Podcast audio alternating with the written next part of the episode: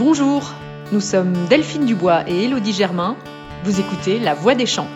Dans ce podcast, vous allez entendre ceux qui sèment, qui bêchent et qui récoltent, ceux qui travaillent pour nous nourrir, ceux qui connaissent la terre en long, en large et en travers, les agriculteurs. La Voix des Champs, c'est le podcast des Trois Chouettes, la marque que nous avons créée avec Elodie. Avec les Trois Chouettes, nous voulions proposer une alternative durable aux condiments mondialisés, comme les cornichons par exemple, qui viennent aujourd'hui à 85% d'Inde. Nos pickles, mezzés et ketchup sont réalisés à partir de légumes bio et locaux, et ils sont tous fabriqués avec soin chez nous en France. L'idée d'un podcast nous trottait dans la tête depuis un long moment déjà. En effet, depuis le début de notre aventure, nous avons rendu visite à des dizaines de producteurs. Et à chaque fois, c'était l'occasion d'apprendre mille et une choses et de rentrer à Paris des batteries rechargées. Tout ça, on souhaitait le partager avec vous. On a trouvé que cette période de confinement, c'était l'occasion de se lancer. Alors que nos portes se referment, momentanément bien sûr, la vie continue dans les champs. Ce podcast, c'est l'occasion de vous envoyer du verre et des histoires de légumes dans les oreilles. Confinement oblige, pas de visite sur le terrain possible. Alors on a opté pour une conversation téléphonique, enregistrée avec l'accord du producteur bien sûr. Aujourd'hui, on commence avec Xavier Dupuis. Xavier est installé au Muro, à quelques encablures de Paris. Il cultive de belles carottes bio, celles que l'on utilise pour faire nos pickles, mezzés et ketchup. Dans cet épisode, on va parler du retour du printemps sur la ferme de Xavier, du virus dont tout le monde parle en ce moment évidemment, mais aussi de celui qui touche la tomate. Et enfin, du manque d'humilité de l'homme face à la nature et de ce qu'on pourra retenir de cette période pour repenser l'après. Tu m'entends? Oui, je t'entends moi et toi? Eh ben, je t'entends super bien. Bon, comment tu vas? Bah ça va, ça va, ça va. Quel bilan toi tu fais de, de cette semaine alors, un peu particulière? Oh bah c'est oui, c'est très bizarre hein, quand même euh, à vivre. Euh, en agricole, on n'est pas vraiment impacté puisque nous on est toujours en activité, donc euh, euh, je peux me déplacer, bon avec les papiers qui vont bien, mais euh, je peux me déplacer euh, un peu comme je veux. C'est voilà, c'est quelque chose qu'on n'a jamais vécu, donc. Ouais. Et, et, autour de toi, ça ressemble à quoi là? Est-ce que tu peux nous décrire un petit peu comment ça se passe en ce moment sur la ferme Ça ressemble à quoi? Juste pour, euh, si on pense aux gens qui sont chez eux, euh, leur donner ouais. un petit peu, leur partager un petit peu de nature. Bah là aujourd'hui, on commence à voir le, le, printemps qui pointe le bout du nez, même si on a un petit coup de froid qui est annoncé la semaine prochaine, donc euh, il va certainement gêner quelques quelques cultures. Voilà, on commence à voir les, les premiers arbres, les premiers qui fleurissent. Euh, et puis les premiers insectes aussi qui commencent à ressortir tranquillement. Il y a quoi comme insectes là en ce moment? On a quelques, quelques insectes, quelques pollinisateurs euh, sauvages, des abeilles solitaires, ce genre de choses. Au niveau des qui vont faire leur on... travail quoi. Oui voilà, ils commencent euh, tranquillement à sortir de, de l'hiver et comme les températures sont relativement douces, euh, bah, ça y est, ils commencent à, à chercher à, à, un endroit pour pour euh, faire leurs œufs et voilà. Et puis euh, après au niveau des, euh, des animaux, bah, il y a les, les lièvres euh, qui sont amoureux dans les champs, ils se courent les uns après les autres pour faire les petits. Ok, super. Et alors du coup pour toi, donc on a parlé de l'actualité, confinement, oui. c'est vrai qu'on a voulu faire ce podcast en se disant bah, c'est le moment de c'est vrai que d'habitude on vient te voir, mais là on a plus trop la possibilité ah oui. de venir te voir. Donc on s'est dit comment on fait? Et ben euh, avec le, notre bon vieux téléphone finalement, on va prendre des nouvelles et en profiter ouais. pour raconter un petit peu euh, aux gens qui nous suivent un petit peu ce qui se passe dans les champs. Voilà, parce que la vie continue en fait. Et oui, la nature elle est quand même là, donc euh, que ce soit les, les plantes ou les, les animaux sont là et à mon avis, ils ne sont pas du tout rendus compte de ce qui se passait euh, pour l'être humain depuis, euh, depuis une bonne semaine. Quoi. Oui, donc, ils s'en portent pas plus mal en fait. Je vois moins de, moins d'humains que d'habitude, notamment dans mes, euh, sur ma ferme. Euh, normalement, à cette époque-ci, là, quand on commence à avoir les beaux jours, beaucoup de gens ressortent pour, euh, pour se promener. Donc, mm -hmm. j'ai communaux, des chemins, des chemins qui traversent les parcelles. Et donc, on commence à avoir du, des VTT, des vélos, des, des gens qui se promènent. Et là, aujourd'hui, du coup, effectivement, on en a encore quelques-uns, mais ça devient très, très, très, très rare. Nous, ça fait à peu près quoi Trois ans qu'on travaille ensemble maintenant? Euh, ça doit être de cet ordre-là, je pense, oui. Mmh. Moi, j'aimerais bien revenir sur, euh, que tu nous racontes un petit peu ton arrivée dans le monde de l'agriculture. Euh, en fait, elle, elle, date de quand? Alors moi, je suis arrivé, euh, j'ai repris la ferme, euh, j'avais presque 40 ans. J'ai fait ma crise la quarantaine. j'ai donc j'ai lâché les métiers que j'avais auparavant. Je travaillais sur Paris dans la certification bio. donc je faisais les navettes et puis je me déplaçais beaucoup en France et à l'étranger. Donc voilà. Et j'étais un peu fatigué, j'avais fait un peu le tour de la question et voilà, donc l'opportunité s'est trouvée en 2000, à partir de 2008 et donc de cette ferme là qui se libérait hein, et qui était destinée pour certains à devenir un circuit de Formule 1. Ah ouais, et, et, alors ça c'est incroyable. Donc c'était une terre, donc ce qui est assez précieux quand même dans ces coins-là. C'était une terre fertile. Et, mais pourquoi un circuit de Formule 1 C'est quand même un petit peu choquant. Ça, c'est euh, un circuit de Formule 1, c'est une activité économique. Hein. Donc, euh, clairement, il y a des, gens qui sont pour ce type de développement et notamment certains, certains hommes politiques qui, qui ont poussé pour que ce, ce projet euh, voit le jour. Il faut savoir que je suis voisin direct de l'usine Renault de Flins. Euh, et qu'à Poissy, on a l'usine Peugeot, donc à une demi-heure euh, de la ferme. Donc les deux, il y a deux usines euh, importantes. Donc terre d'automobile, pas forcément de, de, culture maraîchère. Voilà, donc c'est des anciennes dans le coin, c'était beaucoup de culture maraîchère auparavant. Et puis voilà, on, est, on a quand même une pression urbaine qui est là malgré tout. Et donc voilà, il y avait ce projet pour redynamiser entre guillemets à l'époque cette activité économique au travers de, les circuits de Formule 1, puisqu'il faut bien voir qu'un circuit de Formule 1, c'est euh, euh, c'est le championnat du monde euh, une fois par an, mais c'est également toute l'année des, des, des, voitures qui tournent pour différentes courses, voilà, des essais, des choses comme ça. Donc il y a toujours une activité autour. Quoi. Et alors, qu'est-ce qui a fait que tu es arrivé et qu'il n'y a pas eu de circuit de Formule 1 Comment ça se fait que la balance est penchée en ta faveur? Alors, dans le détail, euh, on a eu un avantage, c'est qu'on était sur une zone de captage d'eau prioritaire, c'est-à-dire qu'en étant en bord de Seine, on a la nappe phréatique euh, qui est euh, sous la ferme, dans laquelle les entreprises qui, produisent de l'eau potable prélèvent de l'eau. Sur ma ferme, j'ai huit forages, et il y a un prélèvement d'eau dans la phréatique pour alimenter le réseau d'eau potable. Donc je pense que c'est un des éléments qui a joué. L'autre élément qui a joué, je pense, au niveau environnemental, c'est que c'était ce qu'on appelle euh, un couloir, euh, un couloir vert, donc une, euh, une partie de la Seine où des deux côtés de la Seine, on a encore de la végétation naturelle.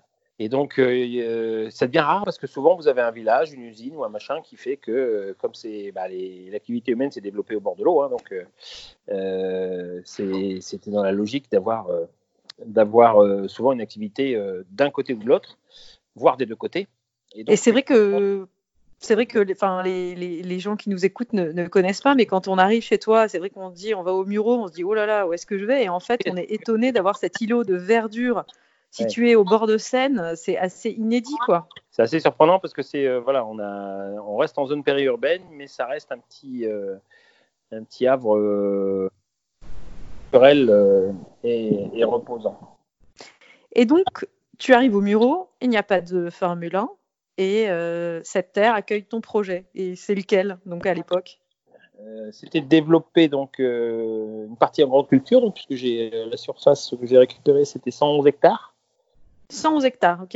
et donc d'avoir de, la, de la grande culture céréalière en bio, puisque toute la ferme est en bio. Hein, dès que je me suis installé, on a tout converti. Et puis de développer du légume euh, puisque j'ai une zone notamment de une partie en sable, sable très, euh, euh, enfin du sable, sable, sable noir, mais du sable quand même, et donc dans lesquels on pouvait notamment faire des productions de carottes. les carottes aiment les sols un peu légers pour se développer, pour avoir une racine assez droite. Et un autre point de cette activité, c'était également de monter une légumerie pour éplucher des légumes pour les cantines scolaires. Parce que ton projet, c'était quoi? Qu'est-ce qui te tenait à cœur en particulier, Xavier? Bah, c'est la, partie légumes me tenait à cœur dans le sens où c'était euh, quelque chose que, notamment la partie légumerie, on était pionnier sur la démarche puisque c'était euh, la première légumerie euh, qui se montait en Ile-de-France en produits bio locaux. Et donc voilà, ça avait suscité l'intérêt et puis on ouvrait un marché puisque personne ne l'avait fait auparavant. Et donc, il n'y avait, pas, euh, avait pas eu beaucoup de, de, passerelles entre le monde agricole et euh, le monde de la cantine scolaire. Quoi. Toi, avais vraiment, c'était important pour toi d'aller offrir du mieux manger euh, aux enfants? Trouver le, le, schéma plutôt sympathique d'aller proposer des, des, produits bio locaux dans des endroits où il n'y en avait pas forcément jusqu'à là, jusqu'à présent. voilà, c'était c'était un challenge assez, assez motivant. Et sur le moment, tu as eu des oppositions, il y a eu des choses compliquées, on t'a, enfin, ou alors on t'a dit oh, super projet. bah, que ce soit les collectivités, enfin, donc, comme les sociétés de restauration collective, il y a un très fort intérêt pour cette démarche, puisqu'il y avait une, il y avait une forte demande, notamment des parents, qui voulaient, euh, voir des produits euh, autres que euh, des produits importés de, de régions lointaines, on va dire. Et dis-nous aujourd'hui, Xavier, combien tu distribues de carottes aux cantines scolaires et aux ah, crèches Alors, tout ce qui est crèche, cantine scolaire, aujourd'hui, on, on doit être à peu près à 110, 120 tonnes de carottes en produit donc euh, prêt à l'emploi, c'est-à-dire euh, de la carotte épluchée, de la carotte râpée, euh, de la carotte rondelle. Puis après, on a d'autres légumes qui viennent compléter sur des produits comme le céleri, les choux rouges, les choux blancs, ce genre de choses, qui viennent beaucoup en crudité dans les, dans les menus des, des enfants. Et donc tous ces légumes-là, ils poussent facilement sur ta terre. Qu'est-ce qu'elle a comme qualité, ta terre, plus que d'autres, on va dire? Alors, c'est toujours pareil, une terre a des avantages et des qualités et des, inconvénients. Euh, les avantages que j'ai, moi, j'ai des terres plutôt légères, ce qui fait qu'on peut y travailler quasiment toute l'année sans difficulté. Euh, c'est-à-dire qu'on a des sols qui euh, riches en sable, donc ce qui permet de, travailler avec le matériel, le tracteur, tout ça, de passer dans les parcelles sans, sans tasser les sols, sans abîmer les parcelles, sans faire de, de grosses ornières avec les roues du tracteur. Et donc ça c'est un avantage certain puisque du coup on peut, nous on garde par exemple les carottes, on les garde tout l'hiver euh, au champ, on les ramasse au fur et à mesure des commandes, alors que dans d'autres régions, les terres beaucoup plus grasses, beaucoup plus lourdes, euh, les agriculteurs sont obligés d'arracher euh, en octobre-novembre, de tout mettre en frigo, puis ensuite de déstocker des frigos pour alimenter le marché hmm. jusqu'au mois de mars-avril. Donc nous l'avantage c'est qu'on a toujours une carotte qui reste au champ euh, voilà, qui est donc on, les paille l'hiver pour, euh, pour éviter la gelée avec de la paille hein, que je produis sur ma ferme. On met de la paille dessus pour les protéger du froid. Et puis voilà, on les arrache jusque, bah là on en a encore un peu, jusque jusqu'à la fin mars, tout début avril, on aura normalement encore un peu de carottes à commercialiser. Et donc, tu parles de, carottes. Hein, quel type de carottes, toi, tu fais pousser? Parce que nous, c'est la carotte qu'on transforme, qu'on utilise dans nos, nos, pickles et nos mezzés, ketchup et tout ça. Mais alors nous, on appelle la carotte type nantaise, donc c'est la carotte euh, classique qu'on trouve en magasin, donc qui est assez, euh, assez lisse, assez longue, euh, assez cylindrique. Il faut savoir qu'il y a beaucoup de variétés de carottes, hein, et donc on peut avoir des carottes qui peuvent être beaucoup plus grosses, beaucoup plus coniques, plutôt elles destinées aux filières industrie. On appelle les filières industrie, c'est-à-dire pour faire par exemple de la purée de carottes, ce genre de choses pour le, comment, le circuit surgelé notamment. Et nous, en fait, on fait de la carotte du marché frais et donc, euh, c'est surtout la nantaise qui est, euh, qui est prépondérante sur ce marché-là. Pourquoi on choisit la nantaise Elle a certaines qualités qui font que. Eh ouais, elle a des avantages? Elle a des avantages parce qu'elle est, euh, elle est, goûteuse, elle est goûteuse, elle est sucrée. Et puis, elle, est, a une belle couleur orange normalement. On le confirme, on le confirme. on cherche, puisqu'en fait, c'est aussi ce que recherche le consommateur. Et donc, en la récoltant à maturité, on a des produits qui sont qui sont bien, euh, qui sont bien acceptés par les consommateurs. Mais c'est vrai qu'on se dit, euh, parfois, il y a quand même une certaine forme de standardisation euh, des légumes. Or, on, goûte, on va goûter une carotte qui, a priori, va beaucoup ressembler à une autre carotte. Elles n'ont absolument pas le même goût. Il va y avoir des carottes qui sont amères, ayant un, faible taux de sucre, pas très agréable en bouche, et d'autres qui vont être assez incroyables, des, presque des bonbons. Oui, oui, ça peut varier. En fait, euh, alors c'est pas uniquement lié à la variété, mais c'est aussi lié aux conditions de stockage, aux conditions de récolte, ce genre de choses. Euh, il y a plusieurs éléments qui interviennent. Euh, mais c'est vrai que nous, ce qu'on essaie de faire sur la ferme, c'est vraiment de les, de, récolter à partir du moment où elles ont fini leur cycle de végétation, c'est-à-dire vraiment où elles, ont, elles sont arrivées à maturité. Et c'est comme ça qu'on obtient une bonne carotte alors? Il ah faut les laisser, voilà, faut pas les arracher trop vite, faut pas les sortir du champ trop vite, faut les laisser pousser tranquillement, qu'elles fassent son, petite vie tranquille de carottes. Et puis, euh, une fois que la carotte euh, est arrivée au bout du cycle, ben, là, on peut la récolter, sachant que nous, on a des variétés qui, derrière, en les conservant au champ, ben, ne bougent pas. En fait. Elles, attendent tranquillement euh, l'été suivant, normalement, le, printemps suivant pour, pour, pour, partir à graines. Et nous, on les récolte avant. Donc voilà, on récupère la racine avant qu'elle ne parte à graines. Et parce que après, oui, toi, tu vas faire des, des semis une fois qu'elles seront donc là, d'ailleurs, ça va bientôt commencer, non euh, La période des semis? Eh ben, je suis déjà à la bourre. C'est pas vrai. Pourquoi? Comment ça se fait? Euh, Ça se fait parce qu'en fait, bah, il y a eu beaucoup d'eau euh, sur les parcelles que j'ai envisagé de, de, semer en, précoce, en, rapidement. Même dans les sables, on a eu du mal à, passer parce qu'on a quand même pris de l'eau tout l'hiver. Hein, donc, c'était très, très humide cet hiver. depuis le mois de, depuis la mi-octobre, bah, D'ailleurs, j'ai des agriculteurs. nous, on n'a pas pu finir nos semis de blé cette année. On n'a pas pu, donc on va devoir changer notre fusil d'épaule et partir pour refaire un peu de maïs, alors que j'avais quasiment arrêté la production de maïs sur ma ferme. Ça, c'est des périodes d'instabilité météo climatique, des choses qu'on qu'on est amené, que tu es amené à voir de plus en plus? Oui, on s'aperçoit aujourd'hui que on a des aléas climatiques qu'on connaissait euh, auparavant. Euh, il y avait des années, où on avait effectivement ces aléas-là, mais aujourd'hui, la fréquence de ces aléas est beaucoup plus importante. Bah là, on a eu, euh, on a eu l'année dernière, on a eu 4, 4 à 5 mois de sécheresse sans un sentier, sans un millimètre d'eau depuis le mois de juin jusqu'au mois d'octobre. donc là, c'était voilà, assez compliqué, notamment dans mes sables qui sont très chauds l'été. Quand on est monté aussi à des températures extrêmement élevées, on a, on a battu les records la fin du mois de juillet, on, est, on a passé les 42 degrés à l'ombre chez sur ma ferme, euh, ce qui veut dire qu'au champ, c'était, euh, on était à plus de 50. Euh, ah ouais. Et je me souviens, on est passé te voir à ce moment-là. Ouais. et tu nous disais, enfin non, c'était un petit peu après, et tu disais que tu avais perdu beaucoup de culture dans, dans les sables. Oui, parce qu'en fait, et même en arrosant la nuit, puisqu'on arrose la nuit, euh, les coups de chaud du jour ont fait que les carottes n'ont pas résisté. Quoi. On est arrivé un peu au bout du système euh, de notre capacité d'irrigation. Euh, J'ai perdu euh, à peu près 3, 3 hectares et demi sur, sur 13 de carottes. Quoi.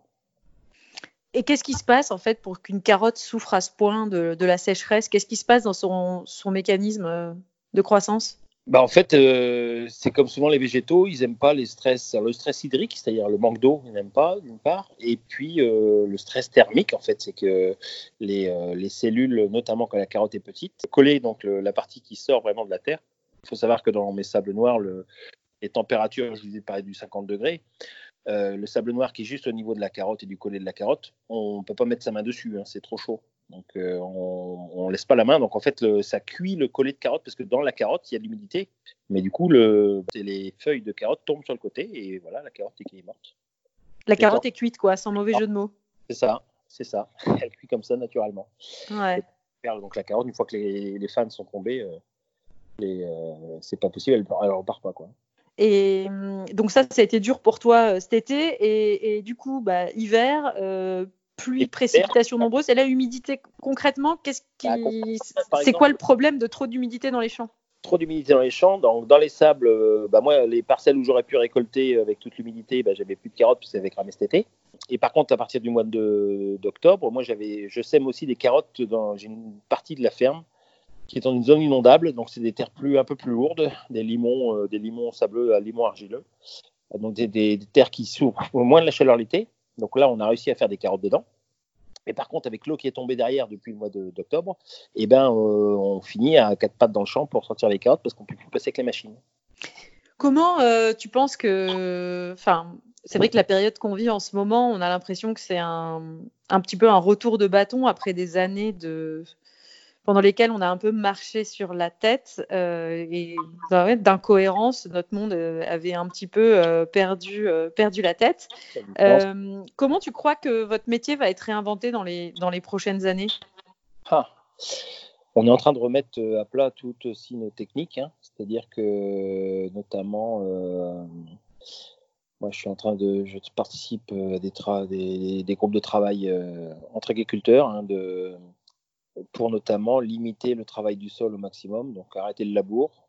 En bio, euh, voilà, donc on essaye d'évoluer pour, euh, pour ne plus travailler le sol et pour euh, laisser une couverture la plus permanente possible afin de protéger le sol au maximum.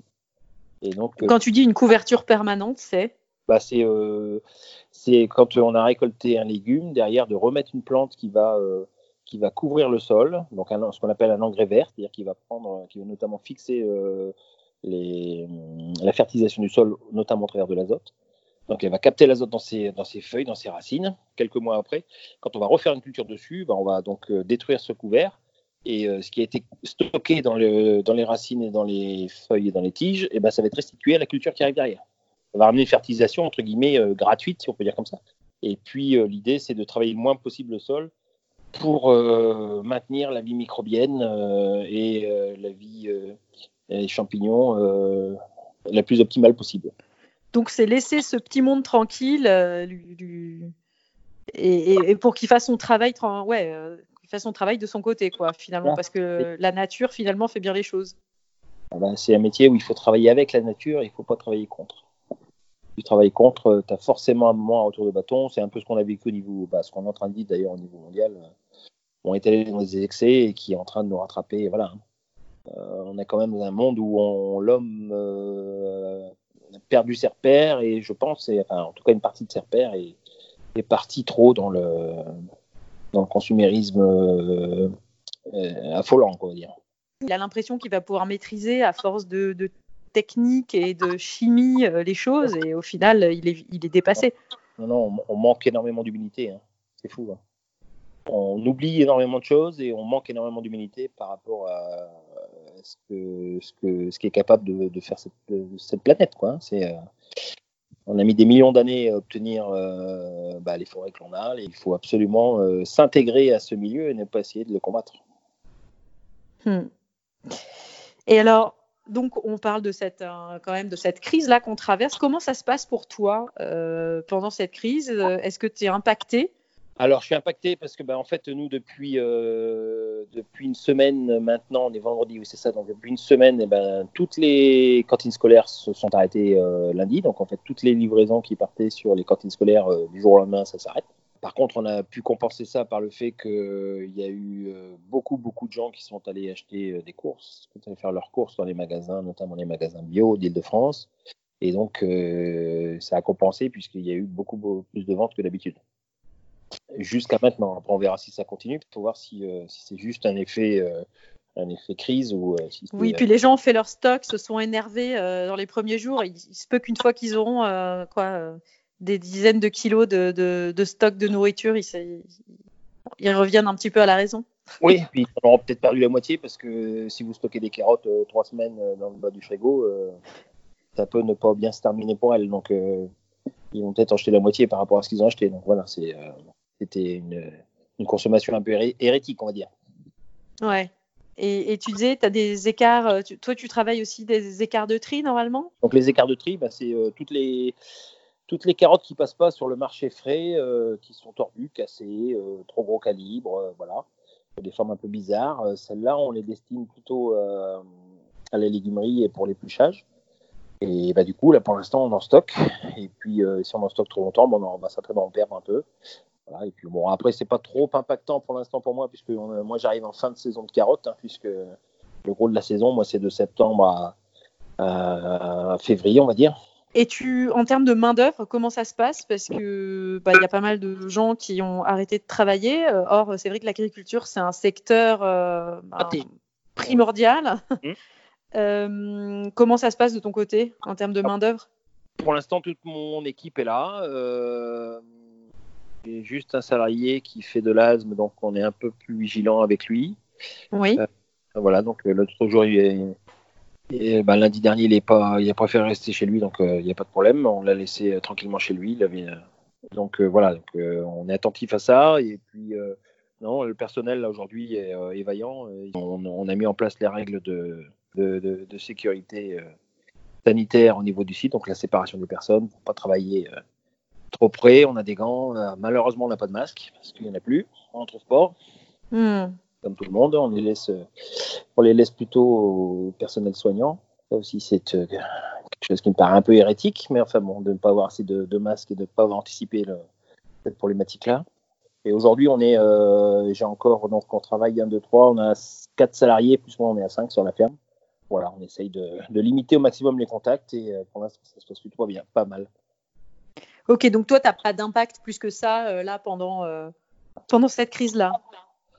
Pour l'instant, non. Le problématique, c'est de savoir si la crise dure. C'est possible qu'on ait du personnel qui sont impactés, hein, parce que voilà, euh, si vous avez quelqu'un dans votre entourage qui, qui attrape le coronavirus, ben, vous êtes mis en quarantaine. Donc, donc c'est-à-dire que c'est des salariés qui peuvent plus de, peuvent venir travailler. Donc, cette problématique-là, on risque de l'avoir si ça dure longtemps.